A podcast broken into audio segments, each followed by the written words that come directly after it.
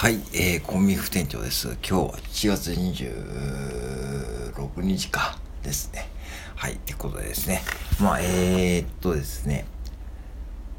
まあ、雪はもう止んでましてですね。今、えー、午後2時。もう晴天ですね。晴天です。えー、もう晴れてますね。えー、本当にですね、昨日ね、パンが納品されなくてですね、えー、パンですね。うん。多分、岐阜県のセブンイレブンは、えー、今日パンがないです。はい。えー、ってことですね。だからこれぐらいやっぱしね、一回の雪で、えー、やっぱし影響を受けちゃうぐらいですね。ほんとコンビニってね、日々こう、毎日こう、回転ですね。もう要は、えー、自動、自転車運転、自転車操業みたいにですね、各、えー、工場さんがね、こう、複雑な、こう、仕組みで、まあ、回ってるということですね。うん。だから一歩こうやってね、なんか天候が来ればですね、こうやってこう被害を受けてね、うん。えー、そしてパンとかね、売れなくなると。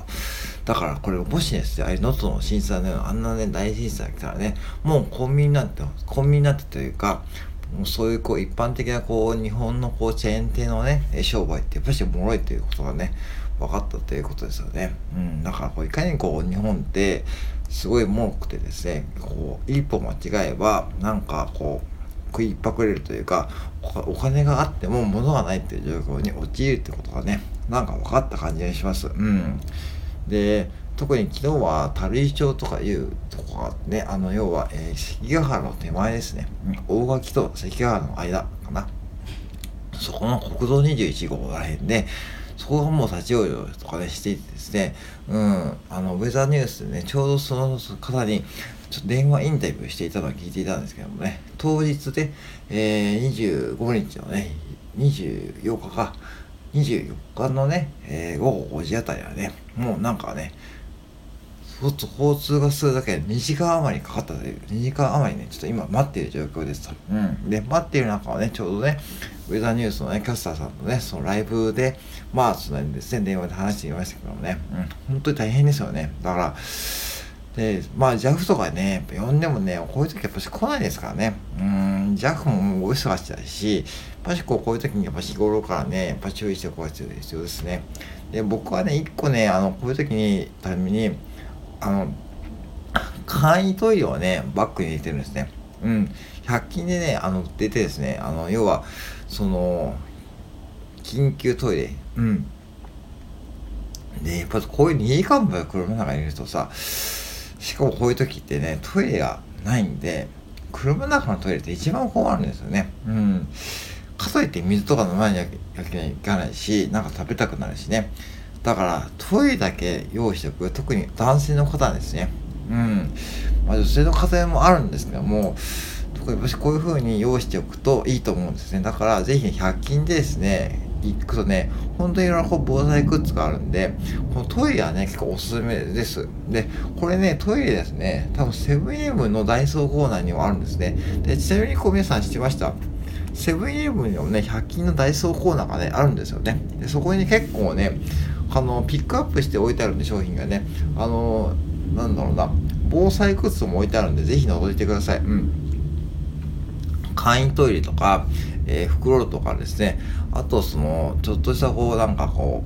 う、バンドエイドとかですね、そういうものが置いてあるんで、ぜひそこでまあね、そんな別にこう、あのお金高く使う必要ないと思うんで、うん、そこで行って、まあちょっと覗いて、こういう時にちょっと買っておくとね、僕はいいと思います。で、もうこう雪が降ってね、ちょっともう立ち往生とか、まあ、考えにくいけども、まあでもさ、やっぱしこう、なんかやっぱしね、トイレだけで僕ね、結構ね、そう、車の中でね、困っちゃうことはあってですね、どうしてもね。ねだから、岐阜から琵琶湖に行く時もさ、まあ結構下道とか使っていくけども、どうしてもね、やっぱしトイレとなるとね、パセブンイレブンとかね、コンビニ入って、で、コンビニ入るのはいいんだけどもね、そう、それだけ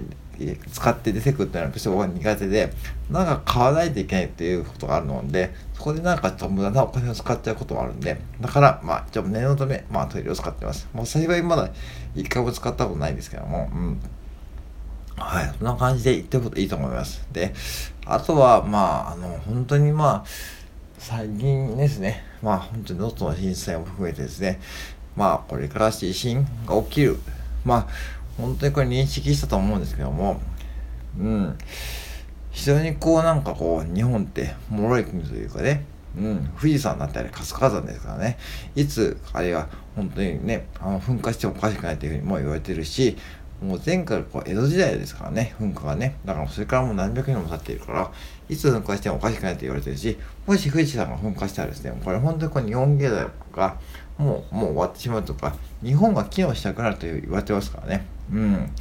とか、あと地震ですよね。あの首都圏のね、地震とかね、あと僕が住んでる東海地方なんか一番危ないって言われてるし、うん。って考えると、やっぱしこうね、その備えやれば上ですというか、まあでもこれ備えもね、なかなかこう、キーがないというかね、どこまでこうやればいいかってのはもう線引きが必要ですよね。だから、そうで、最近ね、いい子買ったんですよね。あの、ボロ、ボロ、ボローナって言ったんですよ。ボローナ。ね、ボローナのパン。ちょっとこれ高いんですけどね。ぜひね、アマゾンで検索してみてください。ボローナの乾パンですね。これね、5年持つんですね。うん。で、あの、まだね、これ届いてないんですけどね、やっぱしこう、多分注文が殺到してると思うんですけども、ボローナの乾パンってのがあってですね、それを、えー、買いました。うん。えー、で、そういうのをまあ備えておいて、まあちょっとした時にね、まあその保存用に持っておくのがいいと思うし、あとお水ですね。お水もね、まあ難しいけども、やっぱりこう、日頃どんだけ自分たちがお水を使っていくかって話ね、認識しておくとやっぱいいですよね。風呂もそうだしね、洗濯もそうだしね、コーヒーとか飲むもそうだしね、トイレの朝も水だし、洗い物も水だしね、水がないと僕は生きていけないですよね。でも、今までに小石関係で断水しているところ多いし、だからそういう意味で言うと水が一番難しいですよね。だから水がどれだけこう、じゃあ自分がどんだけ保存しておけばいいのかわからないからね。よく言われているのは、風呂に水を溜めておく。うん。お風呂場に水を溜めておいて、まあ、あの、それでまあ、あの、なんとかね、するという方もいると思うけども、これもタイミングですからね。だから毎日こうお風呂に水を溜めておくってことは非常にこうもったいないと思う反面、まあ確かに水を溜めておくと安心だと思うんで、まあそこまで、まあやれるときやっておくというか、まあ、うん。だから本当に難しいのは、いつ来るかわかんないですからね。だからそういう時のためにも、まあ最低限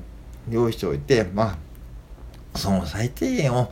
どれだけやるかっていうのはやっぱ自分の中で基準決めておいてやると僕はいい一番いいと思います。まあいろんな方が言う、言うと思うし、もうやったらこう、再現な気がなくて、お金もかかっちゃってですね。まあ、なんだろうな、その、